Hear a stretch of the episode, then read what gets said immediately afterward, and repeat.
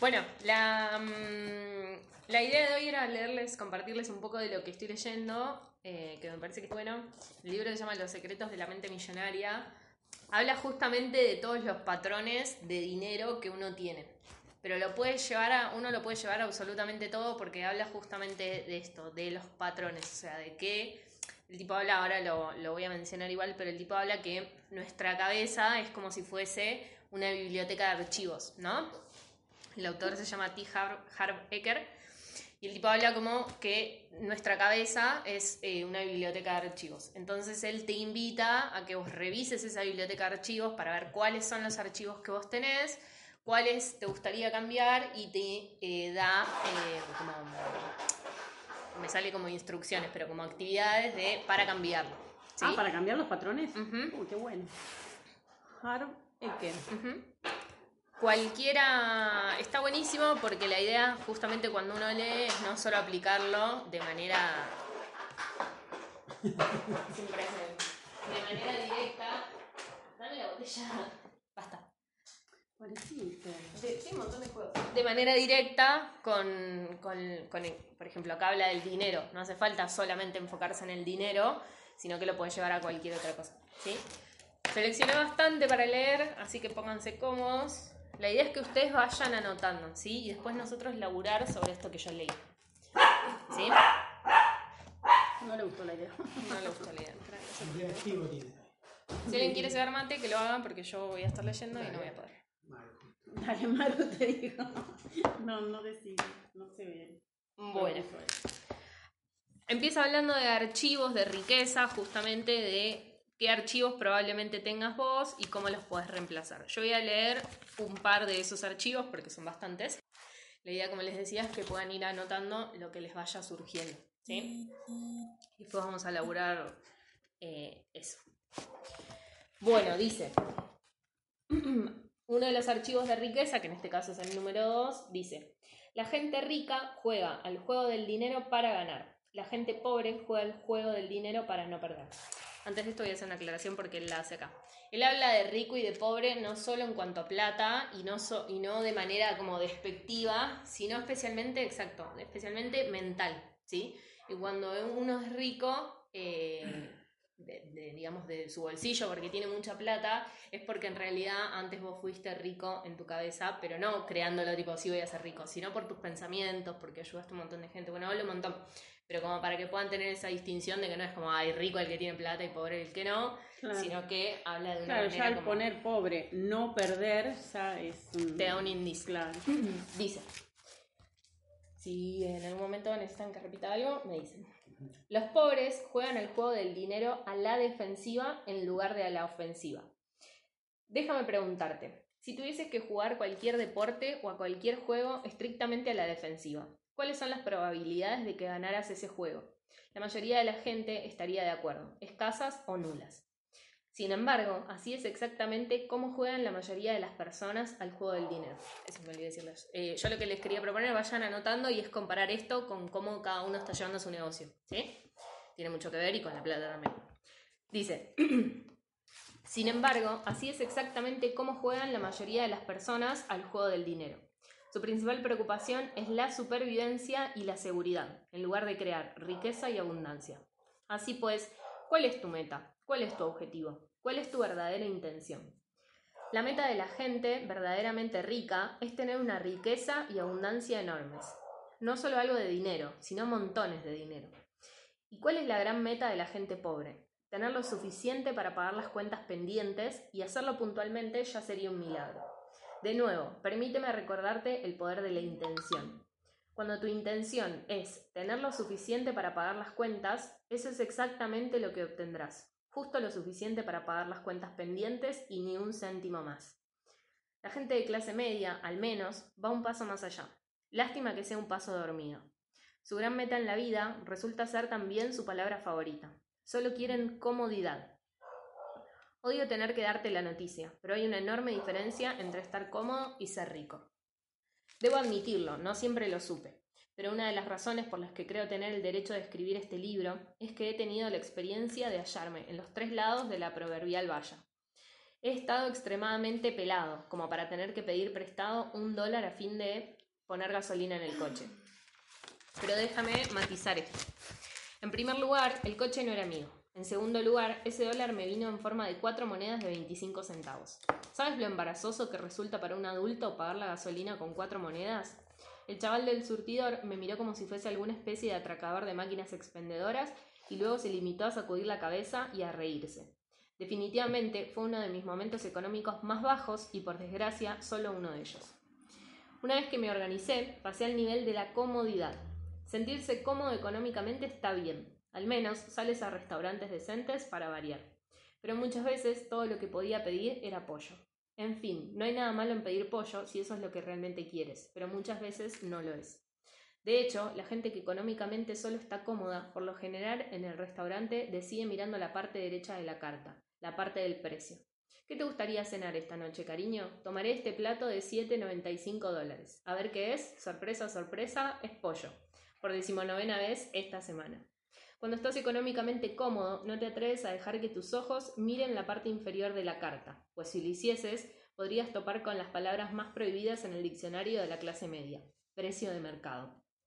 Y aún, cuando tuvieses curiosidad, jamás preguntarías cuál es exactamente ese precio, Primero, porque sabes que no puedes permitírtelo. Y segundo, resulta de lo más embarazoso cuando el camarero te dice que el plato vale 49 dólares, con los acompañamientos aparte, y tú respondes, no sé por qué, pero esta noche se me ha antojado comer pollo, aunque sabes perfectamente que el camarero no se ha tragado lo de tu repentino antojo. Debo decir que para mí, personalmente, una de las mejores cosas de ser rico es no tener que mirar ya más los precios de la carta como exactamente, como exactamente lo que quiero comer sin tener en cuenta el precio. Puedo asegurarte que no hacía eso cuando estaba sin blanca o cuando estaba económicamente cómodo.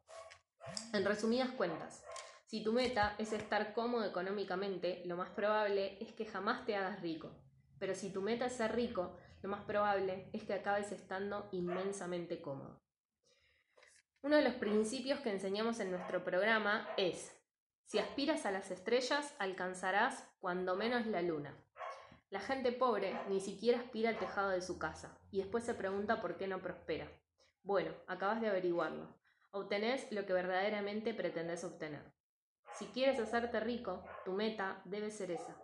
No tener suficiente para pagar las cuentas pendientes y no solo tener suficiente para estar cómodo. Rico significa rico.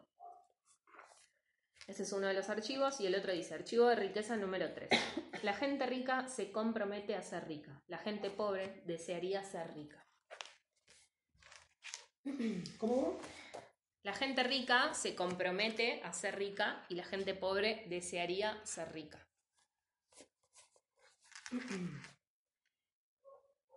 Pregunta a la mayoría de las personas si quieren ser ricas y te mirarán como si estuvieses loco. Por supuesto que quiero ser rico, te dirán.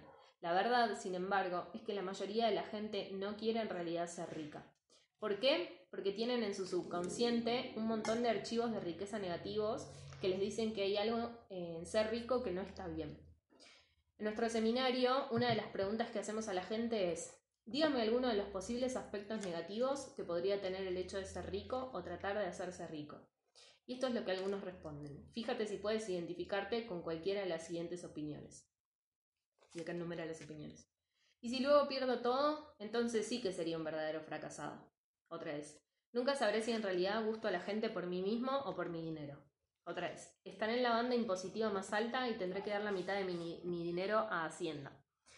Es demasiado trabajo, mi salud se resentiría, mis amigos y familiares dirán, ¿quién te crees que eres? Y me criticarán.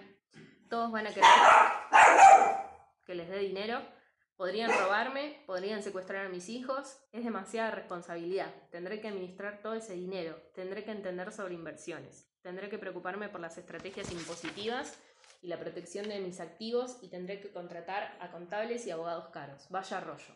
Y sigue y sigue. Como dije antes, cada uno de nosotros tiene un archivo de riqueza dentro del armario que denominamos nuestra mente. Ese archivo contiene nuestras creencias personales entre las cuales se encuentra la de por qué sería maravilloso ser rico. Sin embargo, para muchas personas, este archivo incluye también información relativa a por qué ser rico tal vez no sea tan maravilloso. Es decir, tienen mensajes contradictorios acerca de la riqueza.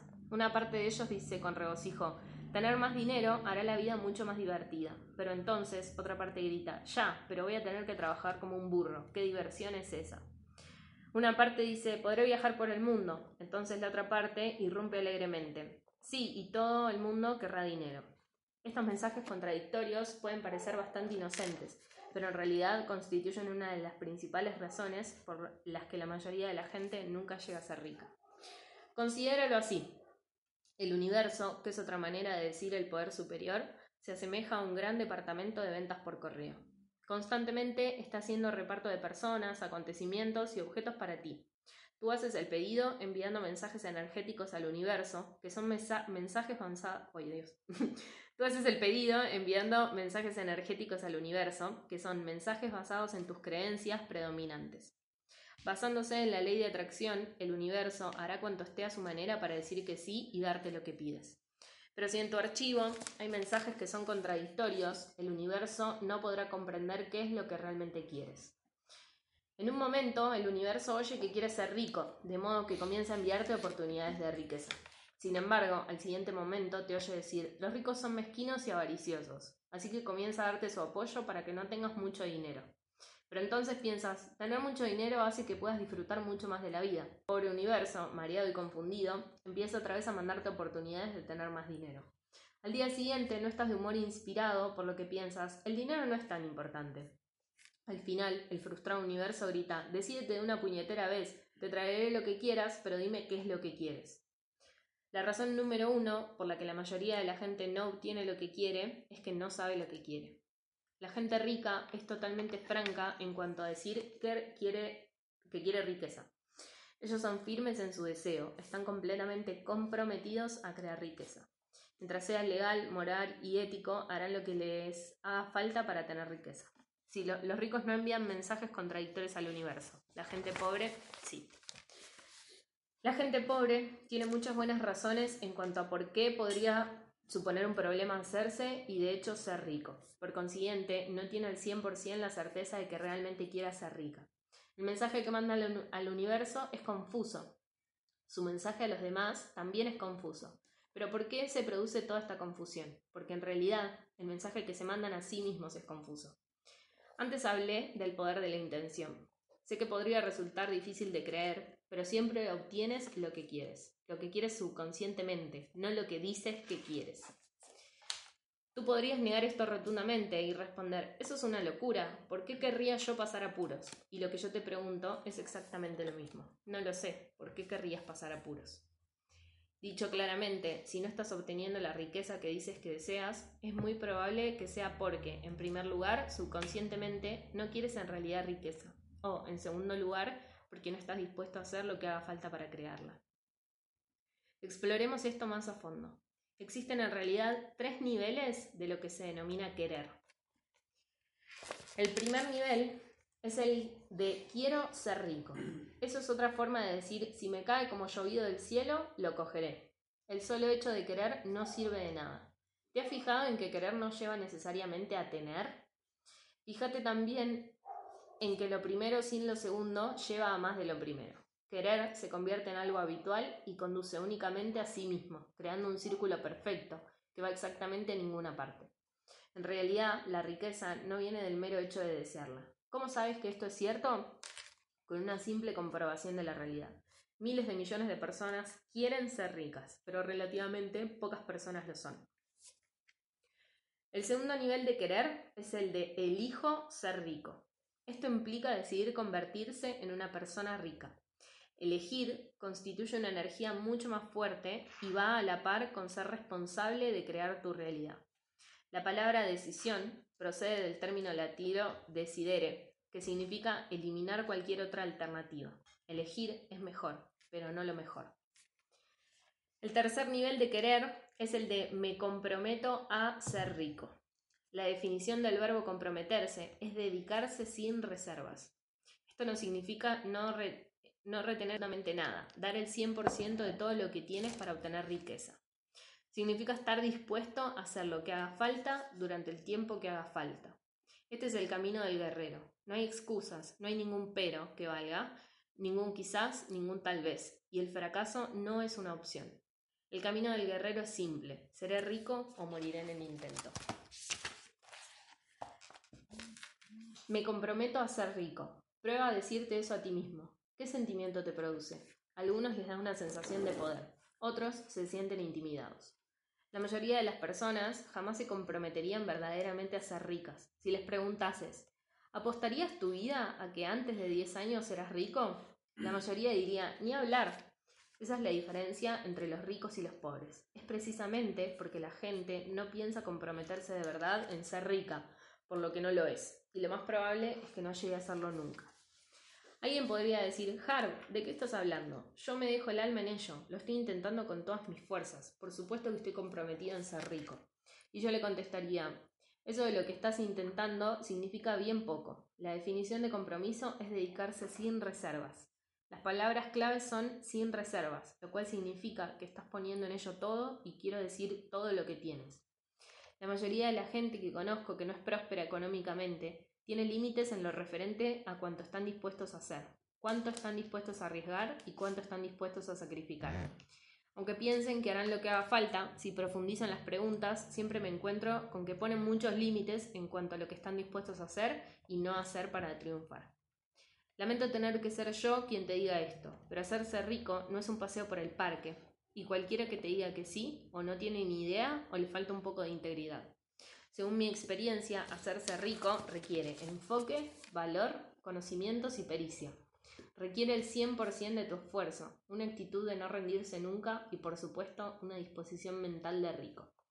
También debes creer en lo más profundo de tu corazón que puedes crear riqueza y que lo mereces absolutamente. Todo esto significa que si no estás completa, total y verdaderamente comprometido a crear riqueza, lo más probable es que no lo consigas. ¿Estás dispuesto a trabajar 16 horas por día? La gente rica sí. ¿Estás dispuesto a trabajar los 7 días de la semana y a renunciar a la mayoría de tus fines de semana? La gente rica sí. ¿Estás dispuesta a sacrificar ver a tu familia y a tus amigos y a renunciar a tus actividades recreativas y, y pasatiempos? La gente rica sí. ¿Estás dispuesto a arriesgar todo tu tiempo, tu energía y tu capital inicial sin ninguna garantía de evolución? La gente rica, sí.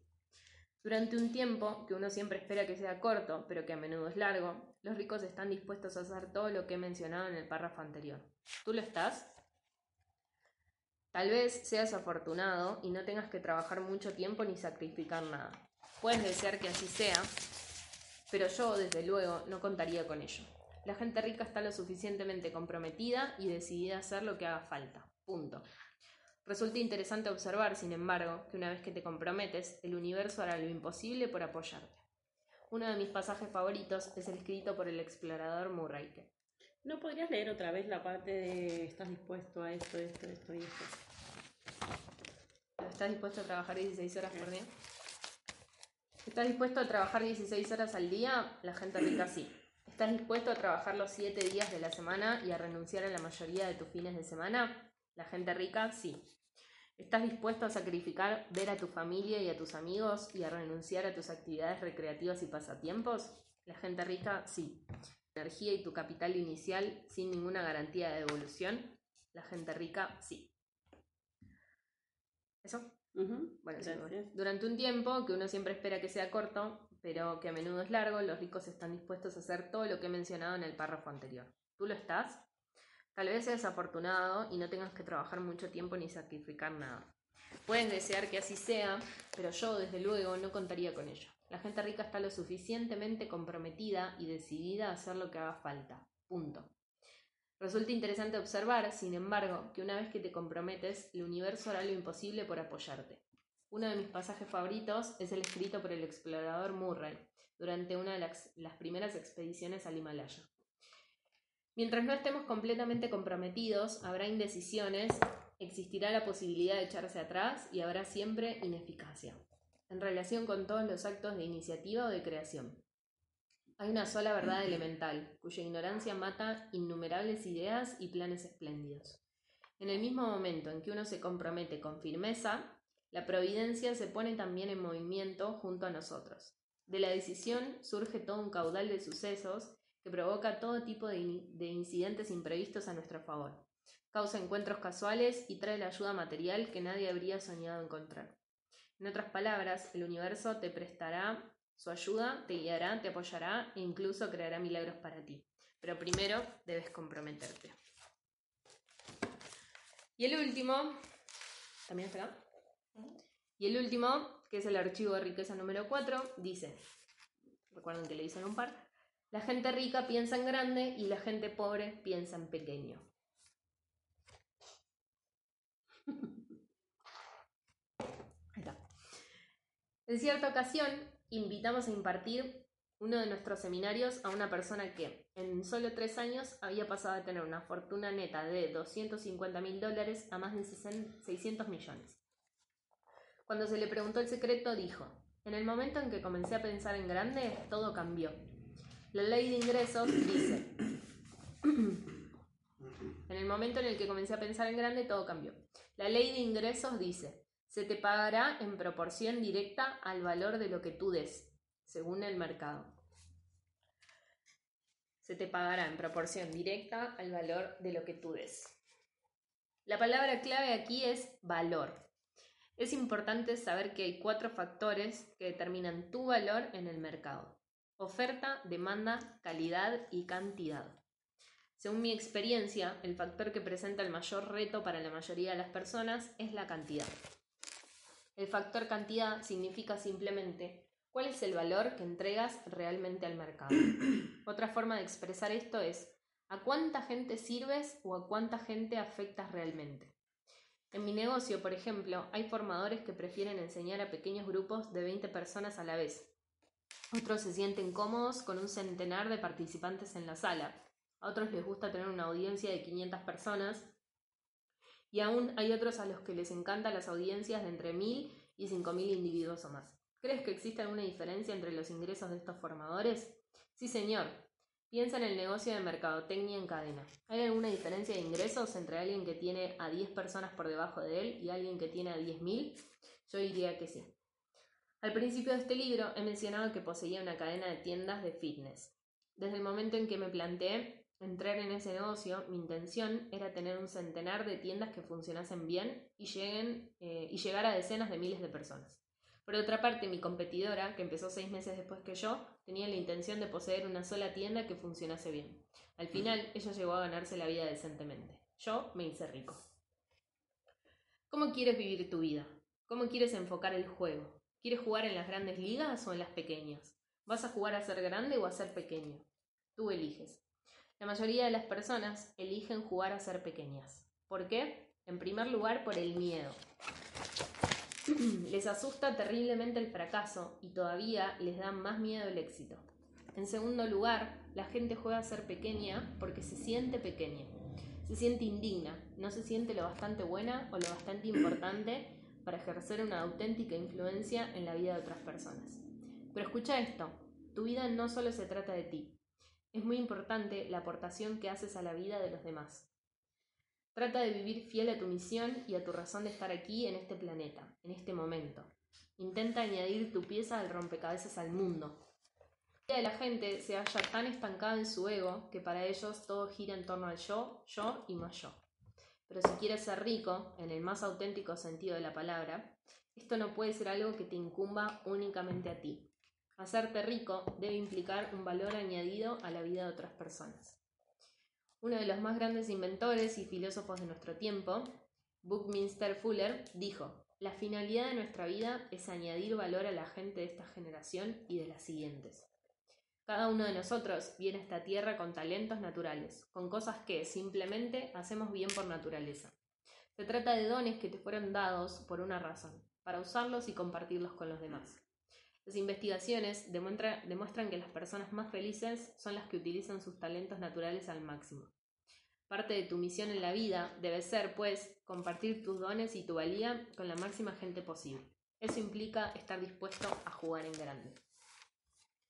Y esto es lo que envié hoy al grupo que dice, ¿conoces la definición de empresario?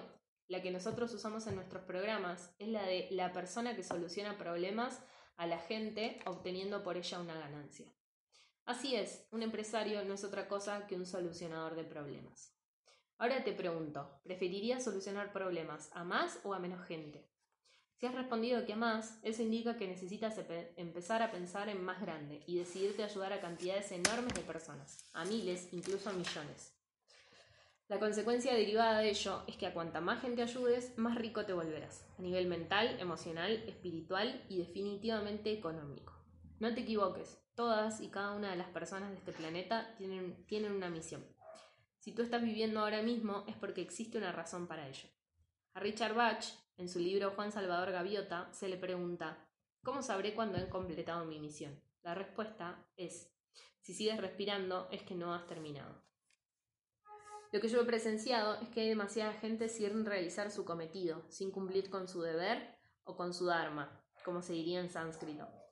Observo demasiadas personas que juegan a un nivel infinitamente pequeño y a personas que juegan eh, y a demasiada gente que permite que sea su yogo céntrico, basada en el miedo, el que la rija.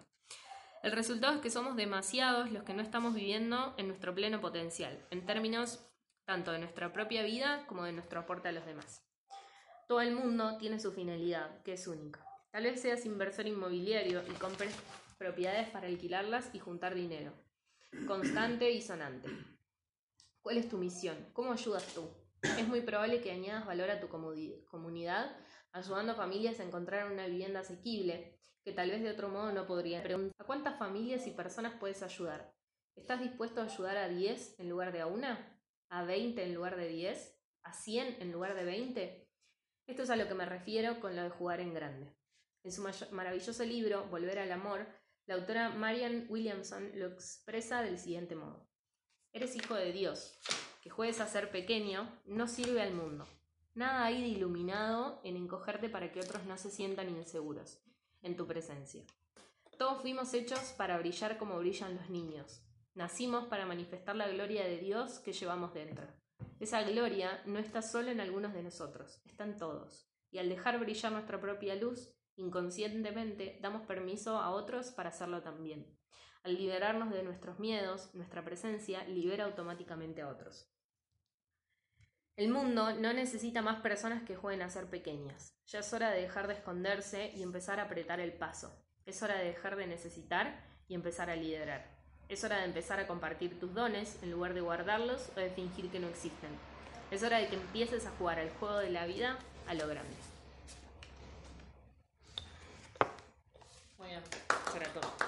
Uy, espera que estaba. ah, lo... ¿Cómo era jugar a lo pequeño? Ah, no, había entendido nada. Uh, me, me quedo sin completar la oración. Bueno. Ahora sí está. Sí, porque me sacó el mío, ¿viste? Yo te di, pensaba. Sí, sí. Un sorbito queda. Lo noté. Bueno.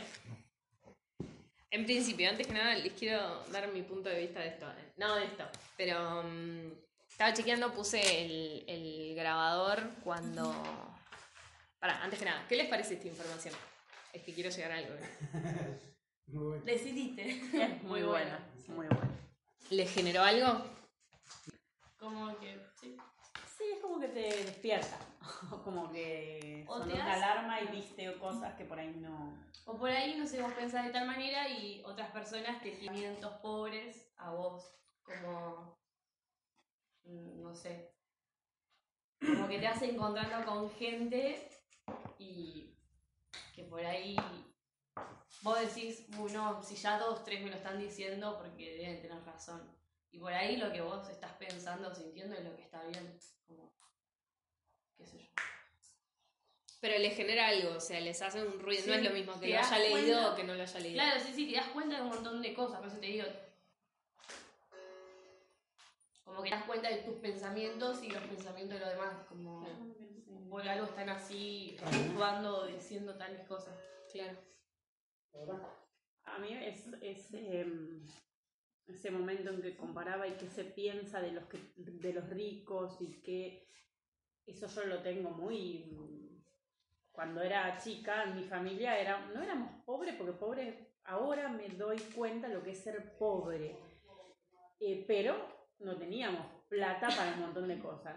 Y mm, es como que se se justifican los padres, ¿no? Que bueno, eh, somos pobres pero humildes. O sea, no puedes ¿Ves esa ser rico cosa? y humilde. Claro. Podés ser humilde y ser rico.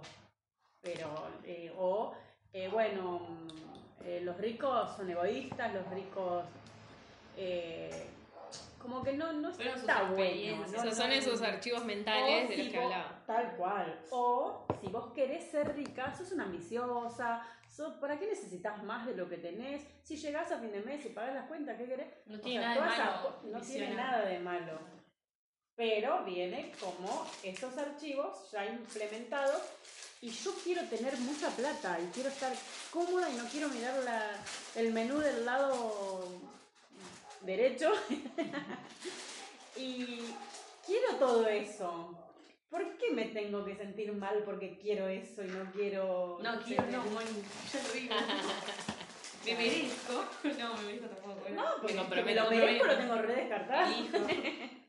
No, claro, y es, es, un- es una lucha, es, es como yo te venía contando. Es como un encuentro así, viste, eh, cuerpo a cuerpo, que decís, no, no, ahora tengo este pensamiento. Y todos los otros me vienen a romper las bolas con que, pero estaban estos acá, estamos nosotros. Y es un Ahí lo decía, medio como volverse loco. ahí lo decía y eh, como el miedo a la transformación de, de pobre a rico, lo veo mucho también, ponerle en el puerto de frutos donde hay uno que tiene un local y de repente tiene a tres empleados en negro. Y de repente les exigen tarjeta y, no, porque si, si yo pongo tarjeta, eh, después viene Ar- Arba y te destruye. Es como ahí decía de que uno después tiene que pagar abogados, contadores y un montón de cosas, donde es un crecimiento que es parte de, ser, de la riqueza. Pero ellos piensan en que no, después viene Arba, te destruye porque es más lo que te saca que lo que... Y no es así, porque de repente si ellos ponen tarjeta de crédito, van a tener más personas que le compren. No lo ven por ese lado, ellos lo ven por el lado de, de lo que te quitan.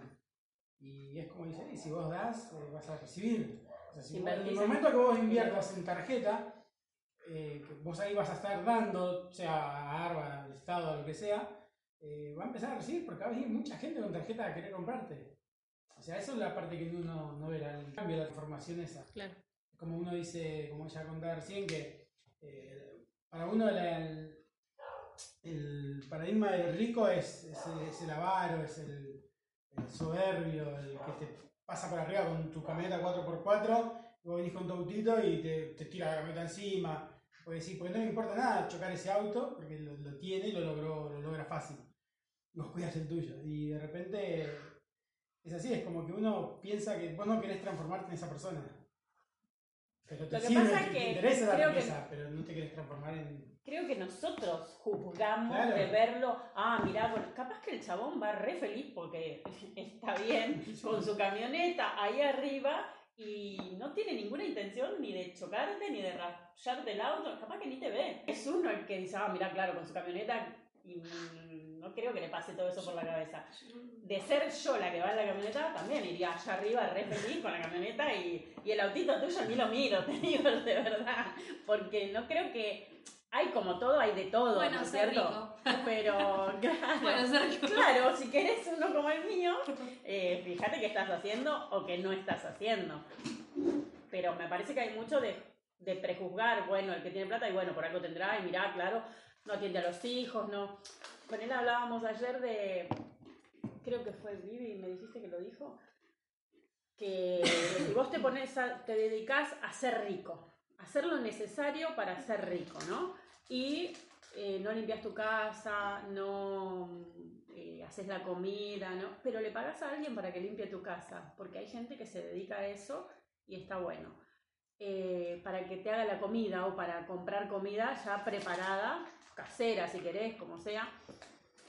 Entonces esas horas que vos hubieras dedicado a eso y que decís, no, y tengo que limpiar, cocinar y demás, y no tengo tiempo para dedicarme a mis hijos, en vez de ponerte a limpiar, cocinar y demás, te sentás tres horas con tus hijos a dedicarle el tiempo que decís que no lo estás teniendo porque estás saliendo a trabajar o por lo que sea, y con lo que estás generando le pagás a la otra persona que también eh, tiene derecho a ganarse la plata. Si vos das vuelta a las cosas y las ves desde ahí, está bien, es, es, es re válido. Uno las mira desde el lado que le conviene. y que les es más cómodo. No, yo tengo que hacer esto, esto y esto, y por eso no hago esto. Ahora, si lo das vuelta o otro te lo mira desde otro lado, decís, bueno, con este no me voy a juntar más porque me están mostrando lo que no quiero ver, o como sea. El tema es ese, que a veces nos quedamos mirando nada más. A lo que iba yo es... ¿no? Exacto, pudieron sacar cosas para ustedes, o sea, pudieron verse reflejados en cosas que decía, por ejemplo, bueno, estoy leyéndonos un pensamiento de pobre y de rico, se sintieron identificados en cuál estaban, se generaron preguntas a ustedes mismos, si no seguimos en el mismo de jugar al otro y, y no a uno mismo. A lo que iba es eso, yo le- lo que- la, refle- la pequeña reflexión que iba a hacer es que yo puse el grabador dos minutos antes de empezar a leer y miré cuando terminé de leer y ahí han pasado 26 minutos, ¿sí? A lo que iba es, si esta información hoy les hace algo de ruido o les, les hace que puedan ver algo de manera distinta o que se pregunten a ustedes, bueno, yo pensé que estaba parado acá, pero realmente estoy parado acá, estuve 25 minutos leyendo. O sea, lo que quiero promover justamente es qué diferenciaría si todos leyéramos 25 minutos, que qué son 25 minutos no es nada. ¿Sí? Porque esto hoy me senté a leérselo yo, pero tranquilamente lo pueden leer ustedes y pueden leer los libros que necesiten. Y lo hice en 25 minutos y fue una banda de información, o sea, no hace falta Una estar... positiva que te da. Te deja Exacto un mensaje. siempre en los seguimientos siempre remarco lo mismo, la autoformación para mí es lo más importante, hagas este negocio o no lo hagas. Es lo que hace que vos hoy pienses de manera distinta y mañana pienses de manera distinta, pero no, ay, hoy me parece bien esto y mañana me parece mal y pasado me parece bien de nuevo, sino es que vos vas evolucionando constantemente. Pero fíjense que le dediqué 25 minutos, o sea, son y una banda de información y para elaborar tenemos una banda, tomamos solo esto pero no sé si, si se expresa lo que quiero expresar, que es lo importante que es, aunque sea dedicarle 20 minutos a leer un par de hojas. Eh, es una amiga del baño. es una... Bueno, vos porque Exactamente. te vas a dormir. Tarda, yo estoy tres minutos en el baño. Exactamente, son 20 minutos que no son ni, ni, ni un viaje al chino, compraste cualquier cosa y volviste. No lo haces ni en 20 minutos. Comprarás mirando el precio porque sos pobre. Exacto. ¿Pueden ver la importancia de eso? O sea, ¿notan? ¿Qué, qué piensan? ¿Cómo están hoy con ese tema? Y yo estoy del lado de acá. del- bueno, yo puse el pobre de este lado y el rico de este y yo estoy de este. Del lado de de los pobres Claro. mentalmente por no formarte. Mirando el precio antes de elegir. claro. Pero digo en cuanto a la autoformación, ¿cómo están hoy? Mal. Él, él siempre pide recargo de crema, no pide nada más. Sí. Cinco pesos. Eh, no, yo otra cosa que aprendí hoy es que a mí me cuesta un montón leer. Un montón no ponerme a leer, sino concentrarme en lo que estoy leyendo. Yo puedo leer una hora, terminé de leer y me decís, ¿qué, qué te pareció? No me acuerdo. ¿Leí? ¿Por qué? Me aconsejan leer porque está bueno y no me puedo concentrar. Ahora, leer en voz alta, ya que pavada, ¿no? Es diferente. Por eso me, me, me sirven más los audios. Entonces ahora leer en voz alta, pero leer yo en voz alta, no que alguien me lo lea, Claro. sino que me parece que me podría dar resultado leer en voz alta. Está bueno y no, es lo mismo, me lleva al mismo tiempo, nada más que tengo que... Ahora, a veces estoy tratando de concentrarme y escucho un montón de cosas en, en alrededor. En cambio, si hablo, si lo leo en voz alta, escucho No te eso. queda otra que poner la, la atención en donde... Yo creo que va más, no es un tanto un me cuesta leer, sino que mm, elijo concentrarme en otras cosas. Sí, todo. Es que cuando estás concentrado, todo lo demás se apaga. Va, Sí, se te yo- puede estar yo- prendiendo fuego al lado algo que ni cargo. Yo voy al- a- siempre a Picante al Bondi porque es como mi momento de lectura, ¿viste? Y, y yo voy y la gente como que hace la suya, los pendejitos gritando, todo, y como que yo estoy en la mía, como que sé que ese momento es sagrado y es como que, oh, y es como que después algo, no, yo, ¿entendés? Como que bajo del Bondi, como reprendía fuego de esa información, por ahí fueron, no sé, dos, tres hojas, ¿entendés? Pero no sé, como que no sé, después de, bueno, ahora estoy haciendo mucho de, no sé, bueno, cuando fui a buscar el Puri, cuando hago un viajecito corto o largo, lo que fuera, me pongo, ah, tengo los auriculares siempre a mano y me pongo un audio. Como que Sí, el audio sí, el audio a mí me. Los auriculares ahora los estoy dejando re al lado del celular porque sé que hago un viaje y en vez de, no sé, de ver pelotudeces en Instagram o cosas así, eso sí lo hago igual, pero en el viaje como que me pongo eso y no tengo que hacer nada, no tengo que estar como, tengo que estar concentrada viendo y que yo estoy escuchando, ¿entendés? Como que, mm, como que todo lo demás se va, ¿entendés? Va, qué sé yo. No sé. Exacto. Era, imagínense recibir esta información o este tipo de información todos los días, este poquito. Todos los días, este poquito. Todos los días. Es como el dicho ese de que no es la gota, esa gota la que quebró la piedra, sino una gota atrás de la otra y atrás de la otra y atrás de la otra. Me pasa a mí, por ejemplo, que está muy bueno ese libro y ahora por ahí decís, uh, quiero ese libro. Pero para qué quise el anterior si tampoco lo empecé a leer. O sea, voy a tener este bajo el otro. Sí, tenemos un montón. Lo que a mí me está pasando. Es eso, Se lo ¿no? estoy apurando.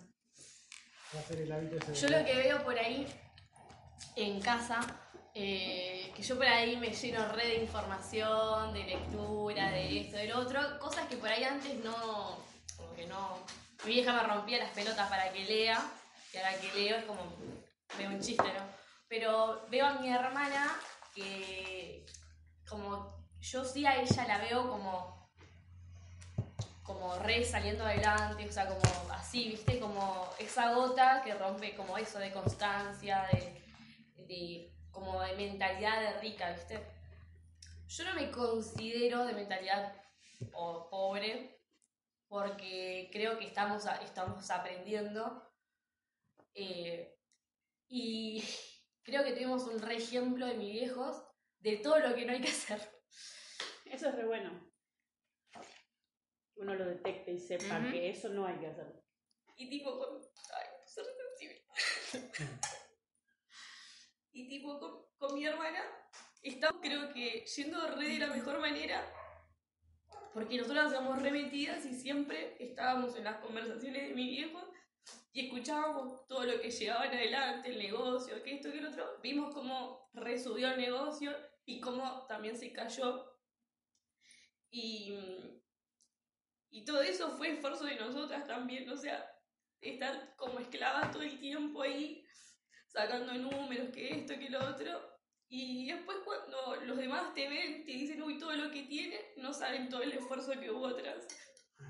Y, y ahora con mi hermana, que estamos tipo las dos saliendo, porque las dos solas estamos, es como que por más que tengamos nuestros arranques y todo eso, como nuestros viejos tenían, es como que si nosotras dos no nos tenemos, no hay nada.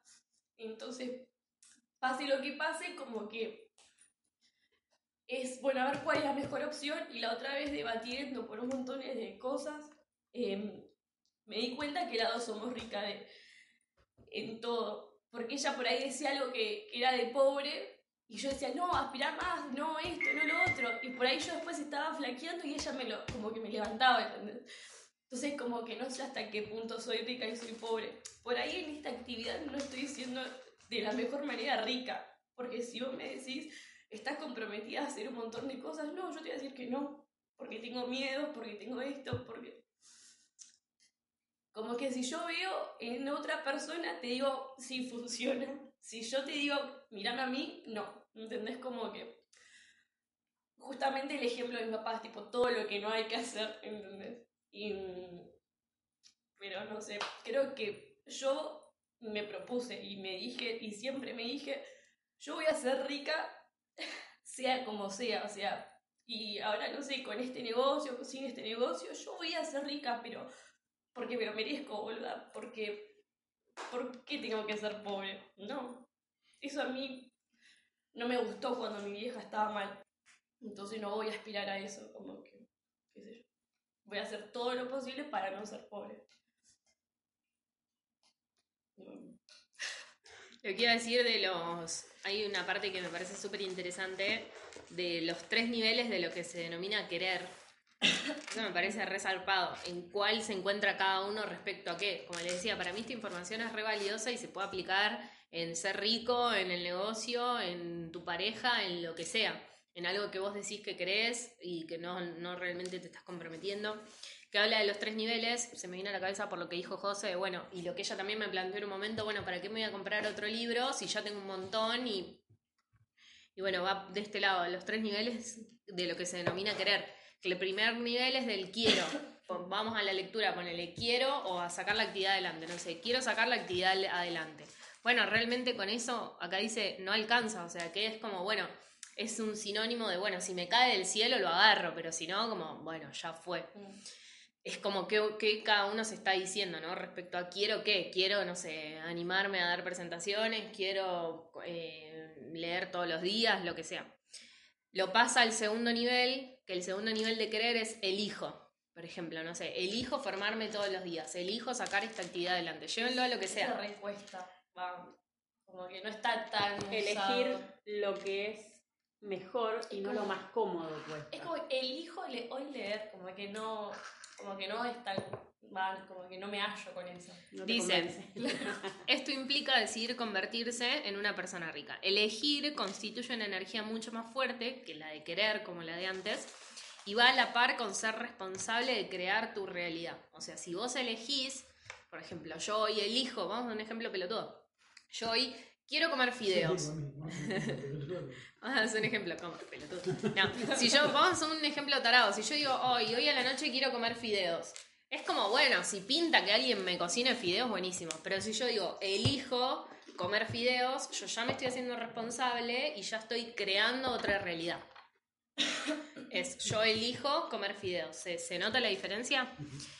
Y dice, la palabra decisión, o sea, que es cuando, cuando uno dice, elijo, yo elijo comer fideos, estás decidiendo que vas a comer fideos que dice que eliminás cualquier otra alternativa, ¿sí? Vamos al ejemplo de los fideos, decido comer fideos, elijo comer fideos, es lo mismo que decido comer fideos, es lo mismo a ni salchicha, ni hamburguesa, ni cualquier otra cosa. Porque yo elijo comer fideos. Lo mismo, llévenlo a cualquier ejemplo, elijo sacar adelante la actividad. Bueno, eso implica que, no sé, si hoy me está costando porque salgo todos los días de parranda, bueno, esa alternativa se cancela. Sí, sí. Sí, acá decía en uno. Y el tercer... Hay que dejar como Todo. anoté en una, cuando Moni estaba escribiendo todo, yo resumí y puse, la gente rica deja muchas cosas de lado su compromiso. Exacto, y habla del tercer nivel, que el tercer nivel del querer es el de comprometerse. Entonces pasamos de, es como una evolución, del querer a elegir al comprometerse, que es realmente lo que, lo que va a hacer que vos generes esos resultados. Dice, la definición del verbo comprometerse es dedicarse sin reservas. Esto significa no retener absolutamente nada, dar el 100% de todo lo que tienes para obtener riqueza. Significa estar dispuesto a hacer lo que haga falta durante el tiempo que haga falta. Vamos, volvemos al ejemplo boludo de los fideos. Yo digo, bueno, quiero comer fideos, lo dejo como, bueno, si pasa, pasa. Si yo digo, elijo comer fideos, ya me estoy comprometiendo. Pero imagínate que no tengo acá en la alacena. Y bajo acá y no tiene. Y voy al chino y no tiene. Y Claro, voy al dijeron. y ya, ah, bueno, ya fue, mejor me compro un coso. Por ahí no era de verdad Elegí- que quería. Exacto, elegí, pero como no, Pero- hice esto y no lo tuve, bueno, pero si yo digo, me comprometo a comer fideos, me voy a recorrer cuanto supermercado haga falta para conseguir. Acá dice, significa estar dispuesto a hacer lo que haga falta durante el tiempo que haga falta. Si yo me comprometí a comer fideos, lo voy a hacer, cueste lo que cueste, tenga que irme al supermercado de Rincón de Milver, porque es el único que vende fideos en el mundo, lo voy a hacer. ¿Se puede ver la diferencia? Es, para mí esto es información que está buenísima para aplicarlo a todo. ¿Yo qué onda con esto? No, esto no me está dando resultados. Bueno, ¿qué onda? ¿Estás queriendo, estás eligiendo o estás comprometido realmente? Dice que en el, camino, del compromiso, dice, es el camino del guerrero. No hay excusas, no hay ningún pero que valga, no hay ningún quizás, no hay ningún tal vez. Y el fracaso no es una opción. El camino del guerrero es simple. Seré rico o moriré en el intento. Comeré fideos o moriré en el intento. Me comprometo a tal cosa. Prueba a decirte eso a ti mismo. ¿Qué sentimiento te produce? Algunos les da una sensación de poder, otros se sienten intimidados. Y acá habla justamente de, bueno, ¿apostarías realmente, por ejemplo, a que de acá a 10 años, no sé, si vos realmente querés sacar la actividad adelante, ¿apostarías que de acá a 10 años vas a ser eh, líder ejecutivo? No, ni loco, no sé qué. Bueno, realmente no estás comprometido, dice acá. Esa es la diferencia entre los ricos y los pobres. Es precisamente porque la gente no piensa comprometerse de verdad en ser rica, por lo que no lo es. Y lo más probable es que no llegue a hacerlo nunca. La definición de compromiso es dedicarse sin reservas. La palabra clave son sin reservas, lo cual significa que estás poniendo en ello todo y quiero decir todo lo que tienes. Después dice que requiere enfoque, valor, conocimientos y pericia. Requiere el 100% de tu esfuerzo, una actitud de no rendirse nunca y, por supuesto, una disposición mental de rico en este caso. También debes creer en lo más profundo de tu corazón que puedes crear riqueza y que lo mereces absolutamente. Siempre que nos planteemos esto, bueno, pero me cuesta la lectura, por ejemplo, volviendo como al eje, ¿no? O me cuesta dar presentaciones, o, o no estoy teniendo los resultados. Les digo porque a mí me, me pasa y me encuentro en ese círculo de mierda también. Es como, bueno, ¿realmente estoy posta comprometida a hacerlo? o solo quiero o me quedé en el elijo, que es como el pasito más al que nosotros por ahí ya hoy tenemos la conciencia, ay, elijo tal cosa. Yo creo que repito mucho el quiero. Ay, quiero sacarlo adelante, como que, como que te, ¿Te agarra esa bronca, pero sí. Sí. Sí, elijo, como ya te digo, no me hallo. Pero. Y encima falta otro que es me comprometo, Claro. que es el real. No, en el hijo es como yo lo siento. Como que me estoy mintiendo. No estoy en el quiero. O sea, que Evolucioné. Evolucioné y mentira. Ego ¿no? espiritual. Elijo para no estar- Pero ta- tampoco estoy comprometida. Entonces es, es como el, el, La transición. Está cómodo, claro. Es una transición. No estoy tan vagancia, pero tampoco. Entonces elijo, elijo, elijo y. mm, Estoy mintiendo. Sí, sí. Elijo, pero bueno, comamos empanada, no conseguí los videos. Claro, elegí comer fideos, pero no, la- no encontré, así que ahora elegí comer Es empanadas. más fácil. Es re normal eso, sí. Sí. Eso de como que se te cae, se te, o sea, ¿cómo es? El quiero ser rico. Si se cae, como, bueno, volás. Bueno. Mm. Es, es la lotería. Sí. Bueno, si me la gano. Por eso les decía, para mí esto tiene información que está muy buena, tanto para pensarla en riqueza y pobreza, por ejemplo, como para pensarla en cualquier cosa, porque esto de los tres niveles está buenísimo para evaluarse uno en cualquier... Siento que es como la escala de la auto, ¿viste? ¿En qué color A ver qué el quiero es un amarillo clarito, el otro más o menos, y el otro es un amarillo furioso. Entonces, si vos te hicieras la auto, ¿en qué nivel estás? Es muy bueno esa analogía. El más oscuro es más malo. El la más oscuro... Acá sería al revés. No, que el más cloro, en realidad. Claro. Eh, Más cloro, claro. Claro, más cloro está más, más. Eh, bueno, ¿qué más pudieron? Bueno, en base a eso, eso quería cerrar con eso. Eh, lo de, bueno, me está costando con la lectura. Bueno, realmente estás comprometido, o sea, estás haciendo posta todo lo que está. Porque a veces uno dice, no, yo no sé. José, toma un ejemplo tuyo, ya que estamos hablando de confianza. No, pero por ejemplo, José dice, no, ya mi yo re quiero leer, pero sinceramente en el kiosco no puedo. Bueno, José, en el kiosco, ¿cuántas horas estás? Por ejemplo, ¿no? En el kiosco, ¿cuántas horas estás? Bueno, ¿en cuántas horas estás afuera? Bueno, ¿en qué minuto vos podrías agendarte 20 minutos para leer nomás? Entiendo el cansancio y todo, pero son 20 minutos, o sea, no es nada. ¿En qué momento, ponele, si vos realmente estás dispuesto, qué momento vos podrías dedicarle? Ah, bueno, a ver este, listo. Entonces encontrás que por ahí estás queriendo leer, pero en el lugar menos propicio, en el que hay más gente, en el que, no sé, hay... 20 minutos lo que se haya. Tipo, como para arrancar. A lo que, sí. A nada. Yo digo 20 minutos porque yo leí un montón y fueron 20 minutos. O sea, no fue, no fue ni media hora y leí un mo- O sea, son un montón de hojas las que leí. Mirá, fíjate. Un capítulo. No, mirá, fue todo esto. ¿No podés venir a casa 20 minutos? No. A casa de ella, de... Son un montón de hojas. De- Imagínate si decís, bueno, leo, si leo, bueno, leo tres por día. Como decía Vivi Casal la otra vez en el auditorio, bueno, arranqué por tres, después fui por cuatro, después por cinco, Y hoy se siente que se falla si no lee. Exacto. Pero es porque tiene ese nivel de compromiso. Bueno, aunque me cueste, me siento y leo las tres páginas. A ninguno de los tres nos cuesta leer en el sentido de que leemos como, sin embargo, o sea, leemos de corrido. Entonces, ¿Vos? No, no sé. Así, así que mi abuela y todos los días lee. ¿viste? Bueno, la Biblia. bueno, pero bien, Pero lee. lee. Eh, imagínense comprometiéndose a leer tres hojas por día y escuchar aunque sea un audio de un audio motivacional o un audio de lo que sea y laburar uno grande por semana, no sé, o sea, cuando uno tiene realmente la voluntad, eh, esto del compromiso se, se ¿cómo que se llama? Se, se logra realmente. Yo justo hablaba con las chicas de, bueno, qué íbamos a hacer en la reunión y algo, y, y qué onda, porque estaba todo como muy parado, y digo, bueno, ¿Por qué está todo parado también? Y en realidad porque tal vez si evaluamos, los que hoy estamos terminando el mes somos los mismos que lo empezamos. No me comprometo a respetar cortarla. Y mira, se pasó octubre y ¿qué pasó? Yo creo que a mí estaría bueno, eh, más allá de lo que puedas llegar a leer, si te compras hojas por día o lo que sea, tratar de. Al resumir está bueno, ¿no? Leer sin, sin resumir, sin marcar. Quizás es tampoco remarcarlo del libro, sino copiarlo. Ujú. Pasás a hacer hábito de escribirlo. Y estaría bueno de tratar de sacar un ejercicio de eso poco que, que analizaste, porque te va, a te va a ayudar a retener más. Ujú. Porque y mañana hay capaz que las tenga que volver a leer para saber de qué estaba leyendo. Y Claro. Y por ahí en el resumen, claro. En el resumen ya te das idea y ese capítulo se hablaba de eso. Ah, Hay diferentes- era, claro. Hay diferentes maneras y cada uno va Cada a encontrar la suya. Por ejemplo, yo voy haciendo anotaciones al costado. Claro.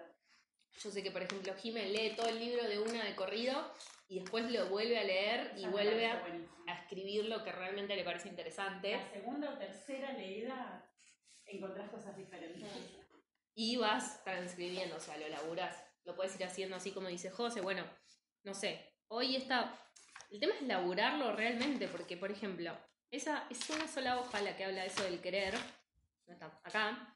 Es esto, mirá, arranca acá lo de los niveles del querer y termina acá. O sea, es una hoja. Pero imagínate si vos esta hoja la laburás toda la semana. Bueno, con esta información que me parece re zarpada, la voy a laburar en toda la semana. ¿Qué significa laburar? Bueno, la aplico en todos lados. Me hago mentalmente una auto a ver si en este momento esto que ¿Estás estoy haciendo estás- estoy queriendo, eligiendo o me estoy comprometiendo. Pero es mirá qué productivo hiciste una hoja de mierda. O sea, una sola hoja.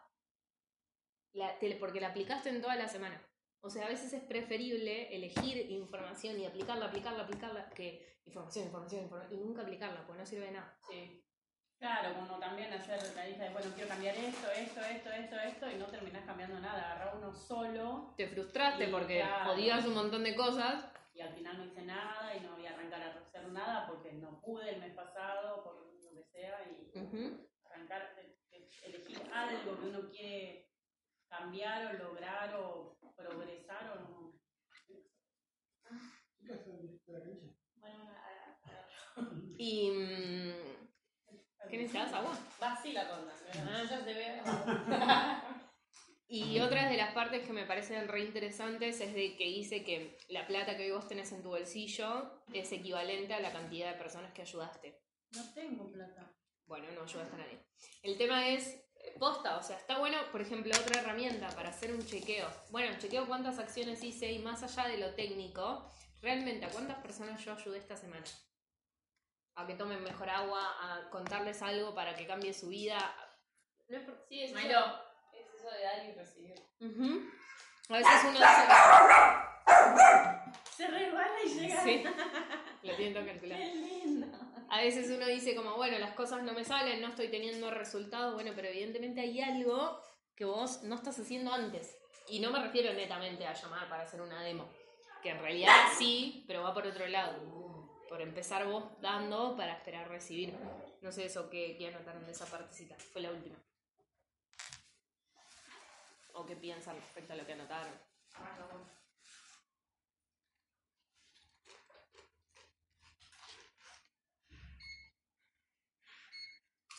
No, yo puse esta parte, me, no sé si es de la ¿El misma. 80 era? Ah, Mm, ponlo en 90 mejor. Ahí y apretate. Sí.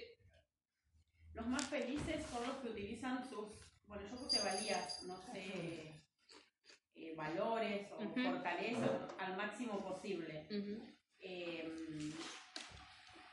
me da la sensación de que uno es un- en partes, en momentos es re egoísta. Porque vos sabés que sos bueno para esto, para aquello, pero no haces nada. Eh, yo voy a hablar de mí. Eh, a mí me gusta hacer las demos, ¿no? Me gusta ir a la casa, me gusta que la persona decida quedarse el purificador. Y no me va mal, pero hice cuatro demos este mes. Entonces es recontra contradictorio. Me encanta hacerlo, me gusta ir a la casa, me gusta. Hice cuatro, en tres me fue bien o me fue bien a las 4. Uno no, no, tiene trabajo, se quedó sin trabajo hoy, o sea que me fue bien a las 4. Pero también digo, ¿por qué yo no hago más si, si me gusta hacerlo, si en el momento que estoy en la casa, no sé qué es el, no sé cuál es mi problema. Hoy yo tenía, yo no tenía demo hoy. Y me llamó una señora y me dijo, venite ahora que estoy. Y lo dudé cinco minutos, dudé y dije, oh, voy ahora. Me está llamando así, tengo que salir ahora y, dije, sí, me voy ahora. Y, me fui. Y me encantó, y me encantó estar con la señora y haber arrancado y haber dicho, bueno, sí, me voy ahora. Dejar todo lo que tenía que, hacer. ¿Y por qué no me, no, si, si me gusta el resultado, si me gusta la actividad, si me gusta compartir, si me gusta todas las partes, ¿por qué me cuesta? ¿Por, qué me- no pongo al servicio lo que me gusta hacer o para lo que sea buena o, como, se llame?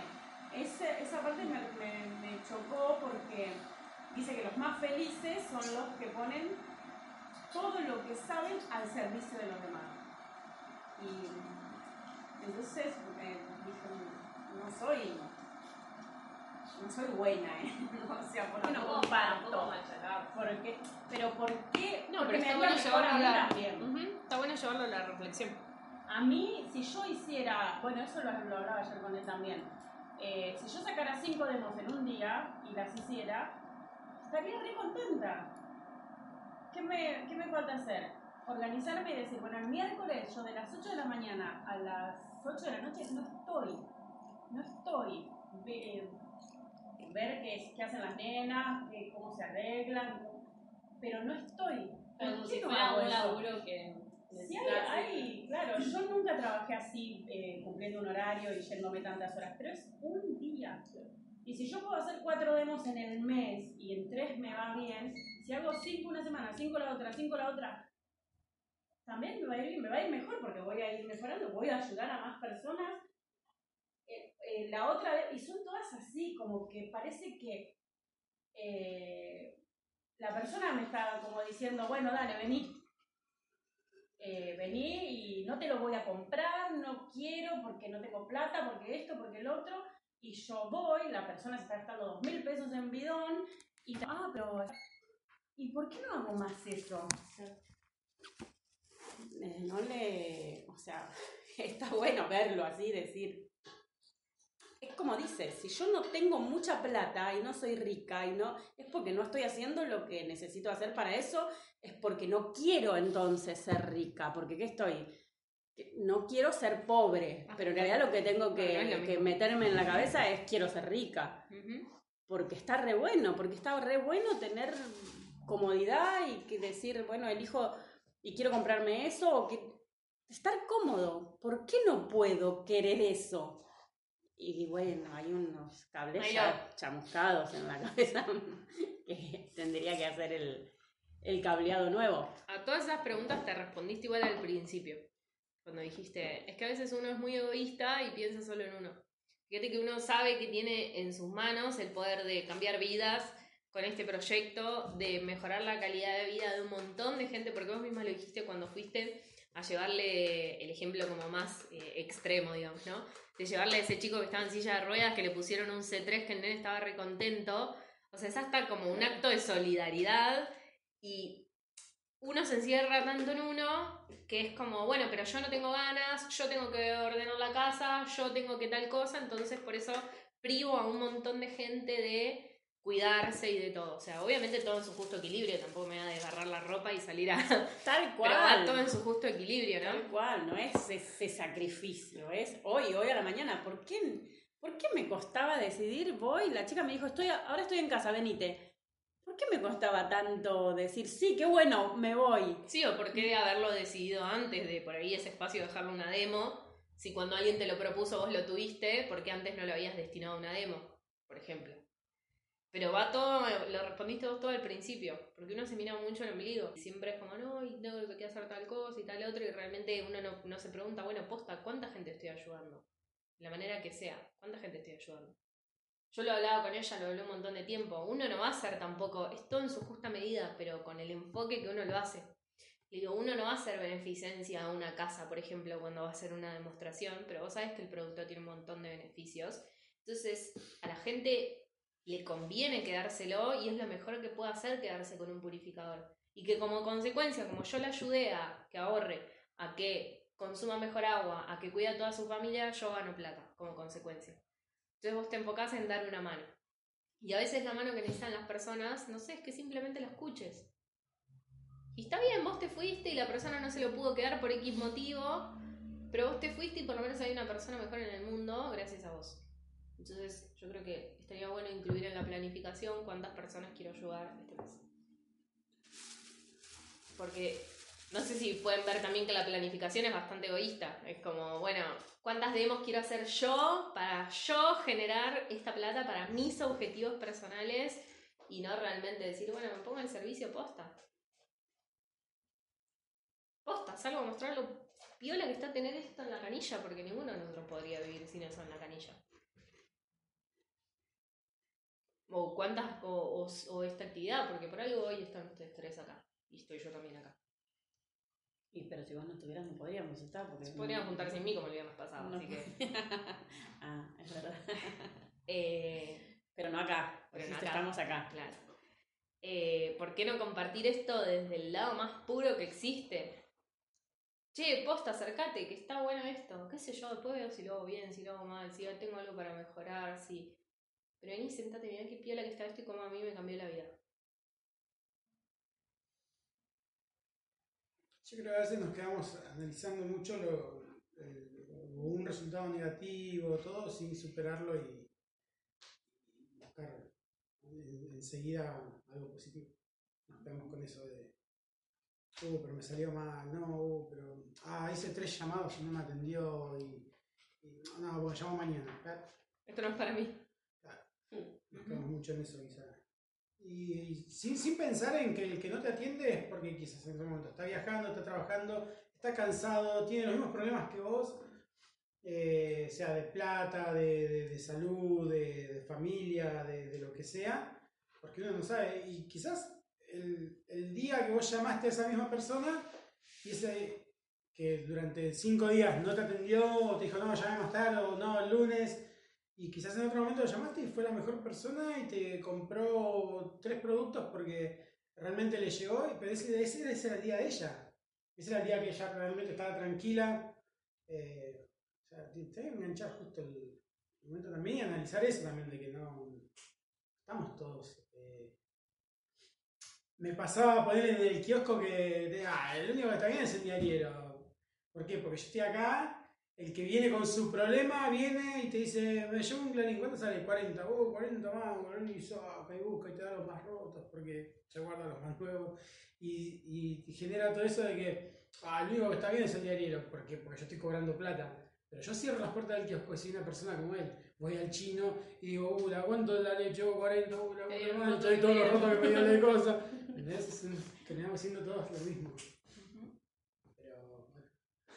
Sí, y también nosotros eh, estamos en- eh, manejando hace un tiempo otra información distinta que un montón de gente no está manejando y te chocas con todo eso y decís, oh, este, y no está teniendo la información que Mm. capaz le está haciendo falta y tiene toda esa cosa que nosotros estamos tratando de, de sacar de la cabeza y no puede, no puede con, con todo eso. Y uno dice, wow, este.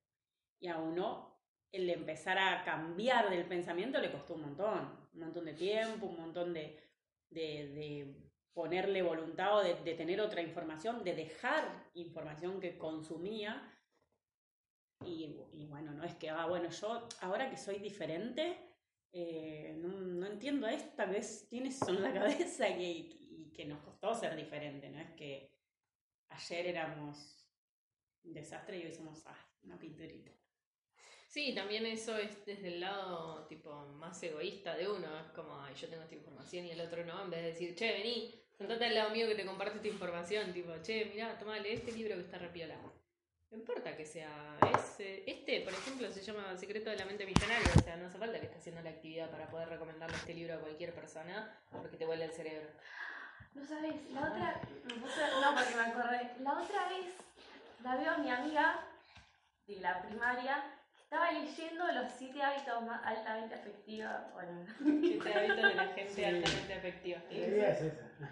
y, y le dije, bueno, ¿la estás leyendo? Y le dije, que me acuerdo que siempre lo menciona, no sé, menciona esos libros. Y era el librito y, lo, y yo leí y dije, no, boludo, ese", y me dijeron que está re bueno, no sé qué. ¿Vos lo estás leyendo todo? Sí, ¿querés que te lo pase por PDF? Me dijo. Sea, ella me pasó el libro y lo tengo acá. Es un- una bolsa de hojas, pero como que re piola en vez de ser re... Pero bueno, como que... Me, me puse re contenta por ella. Como que, "Ay, qué lindo. Es que es información, o sea, no te digo que a tu amiga que está estudiando para hacer manicura le des el, el árbol rojo que habla de redes de mercado, pero sí estos libros que están re buenos. Pero sí es como pararse desde el lado. Porque- Eso exactamente no, porque Bueno. es técnico de, de- de- de redes de mercado, o sea, no. Le serviría, pero ha- habría muchas cosas como que no entendería tal vez. Igual nunca nada, ninguna información está de más. No, no te puedo dar.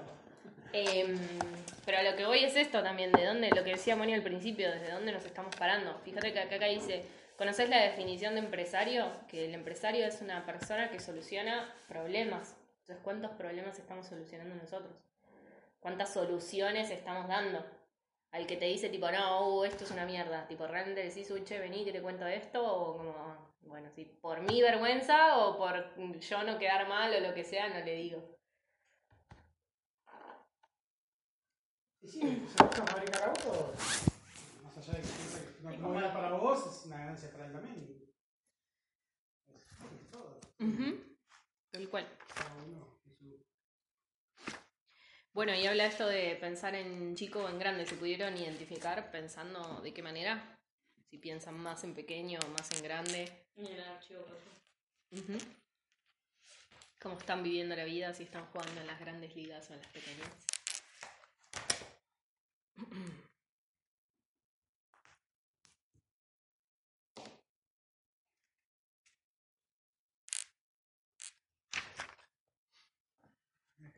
Claro, ese- eso es justo lo que cuando recién estabas hablando me acordaba. Había una que Yo me decía. separé igual en otra parte.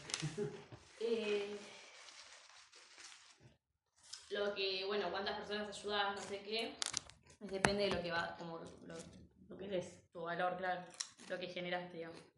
Y decía que la, el ejemplo de que él había decidido hacer seis y la piba había decidido hacer Ese, una. justo ese me, Yo me- me co- como que, no sé si había otro, pero Ella fue. mm, No, le- ella le fue- Decentemente le dijo. fue bien, pero como yo fui como Rexit, ¿entendés? Como que aspiró a más y a más y a más y a más, tipo, como que lo puse así, ¿entendés? Como que, Ella hizo plata decente y él se convirtió en rico. En como que aspiró a más, a- justamente pensó en grande, como que bueno, más, más, más, más.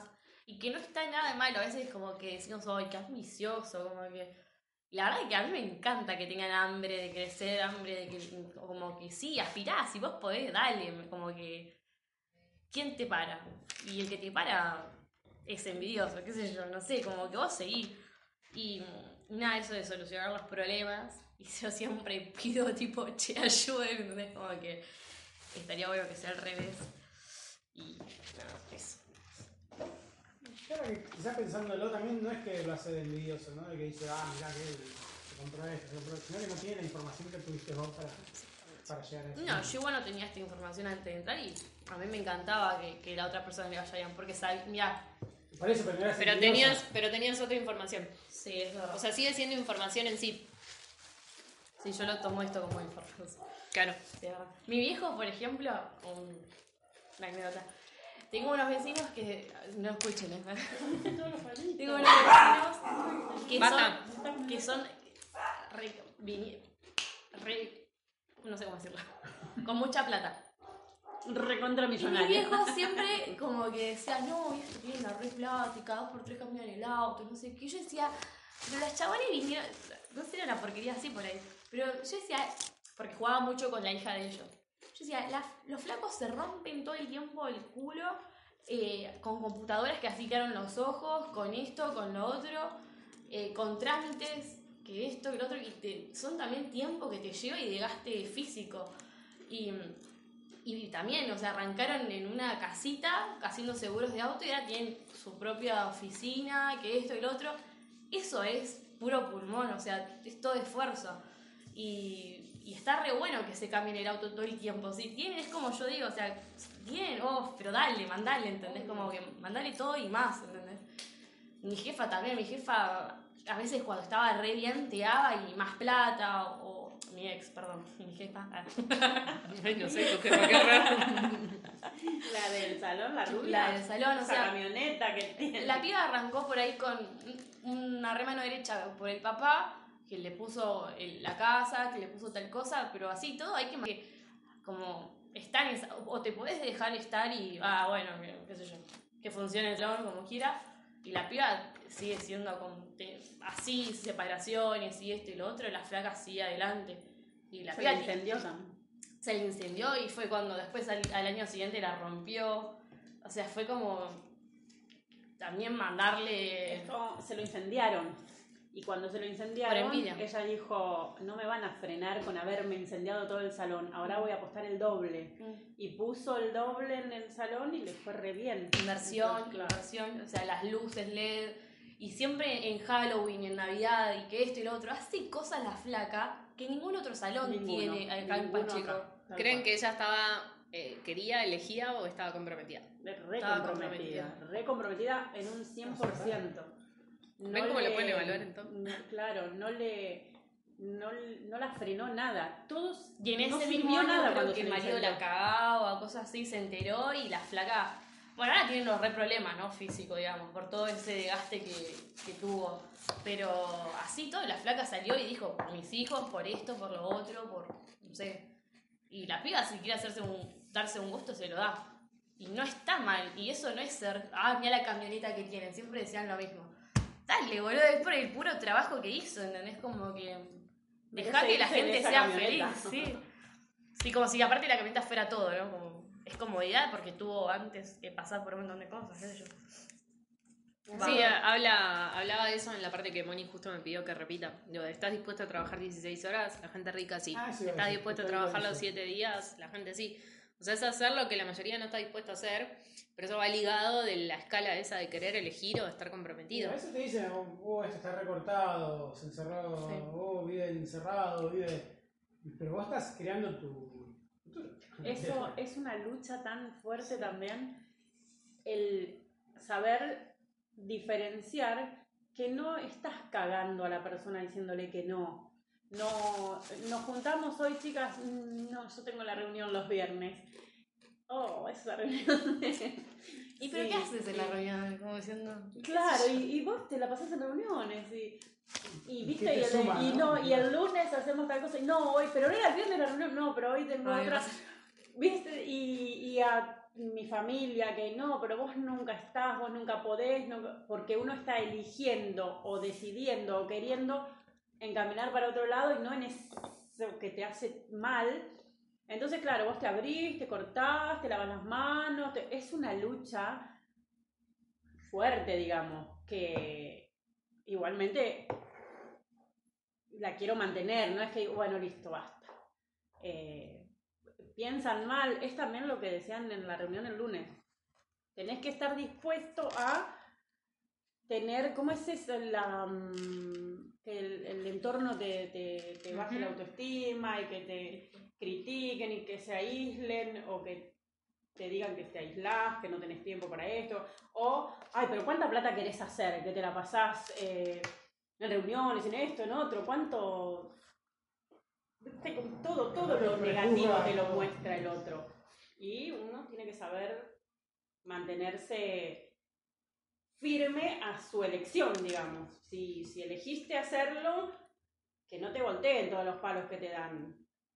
Que está bien, tienes razón, es que quiere que te diga, porque te, hay muchas partes negativas y el estar dispuesto los 24 horas, los 7 días de la semana o 16 horas serán 7 días de la semana, dejar tus fines de semana, dejar la diversión, las reuniones de amistades, todo, todo, todo lo que dice.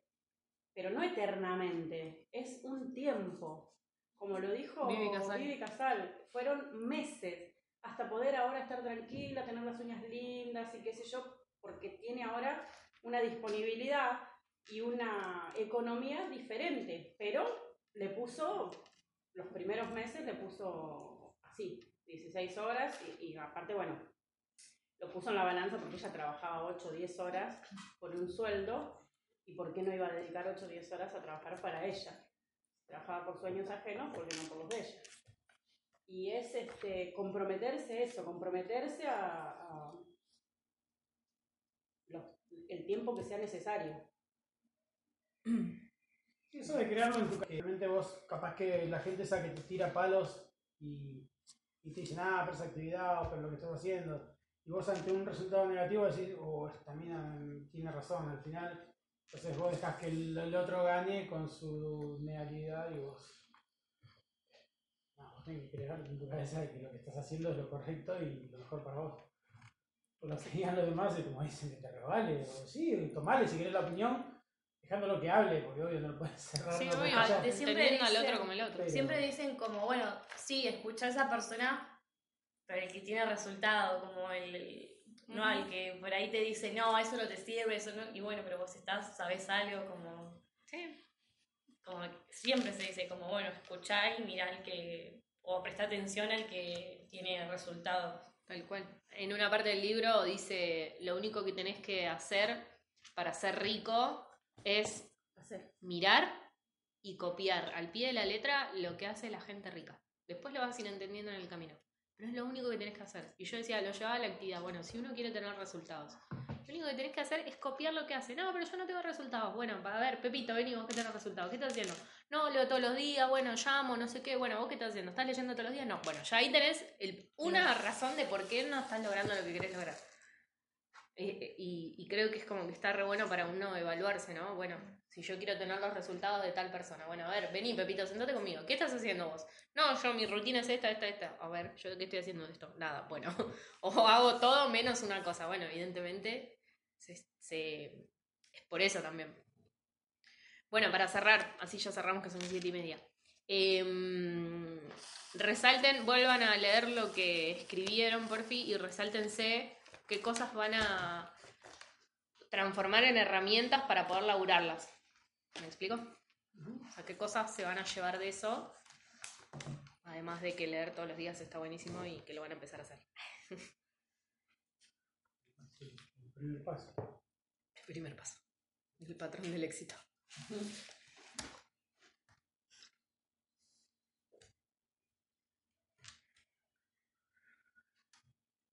Vos también, ¿no? Que- que puedes leer todos los días, pero llegué todos. En voz alta. Saludo. Leer todos los días, porque él es Díaz. Mm. Entonces, los dijo todos los días. Karina Estebo.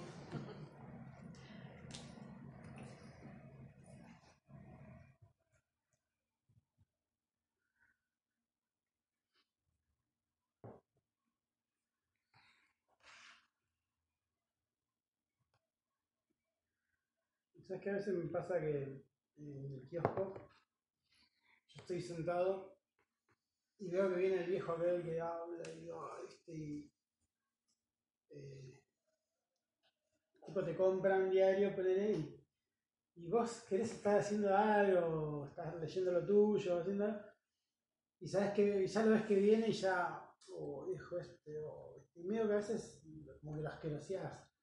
Y al otro día vuelve, y al otro día malo vuelve, y al otro día vuelve. Y a veces decís, uy, pobre tipo, yo estoy diciendo, bueno, capaz que un día llego, eh, viene el tipo, y yo largo todo así, y abro y lo escucho, lo escucho. Y al otro día me pasa de nuevo lo mismo, hubo baño otra vez con eso de que. Y esto es increíble, ¿no? Pero eh, terminé siendo un psicólogo ahí en el puestito donde a la gente le encanta. Quizás el diario es la excusa de que vos vaya, que vos lo escuches, ¿no? Quizás el diario para él no le lleva nada, no le lleva información de nada, es una mierda, porque para que lee, después llega a leer es una mierda. Lo, capaz que lo vi en el noticiero de ayer y yo siempre digo, estás comprando un diario de la noticia de ayer, pues no es un diario que está Claro. ahora. Andás, sentate ver el Ujú. noticiero ahora y ves lo que está pasando ahora. ¿Y pero no querés vender diario? Al final, ¿qué queda? Sí, pero se lo digo de tal forma que dice, nada, tenés razón, bueno, mañana viene y me compré el diario.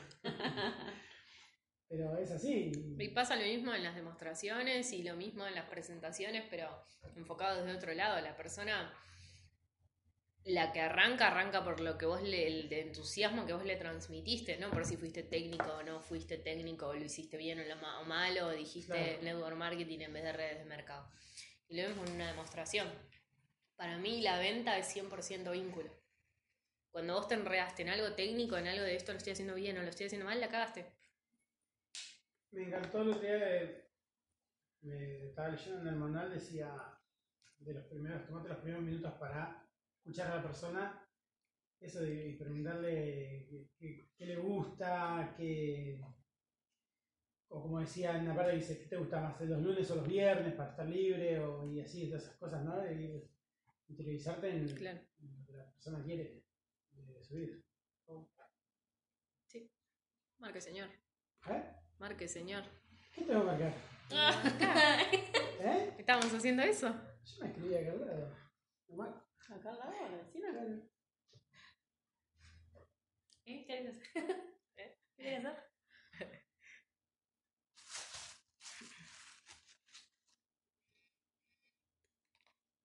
Mañana me olvido del cuaderno en casa y me cualquier cosa. Querer elegir o estar comprometido. El no voy a decir la No cuenta. lo voy a torturar con eso. ¿Sabes qué? Estaba rico. Me comprometo a comer. Los palitos, viste, están espectaculares. Pero Estaba, pero bien. Yo no comí ninguno. Acá, ¿eh? Yo acá. no quiero igual. No, Haga- Hagan la consigna. Hay un audio me grabándose. está diciendo que me comí los No palitos. video. Dale. ¿En serio? Dale, sí. No lo terminé. Bueno, Moni, ¿terminaste?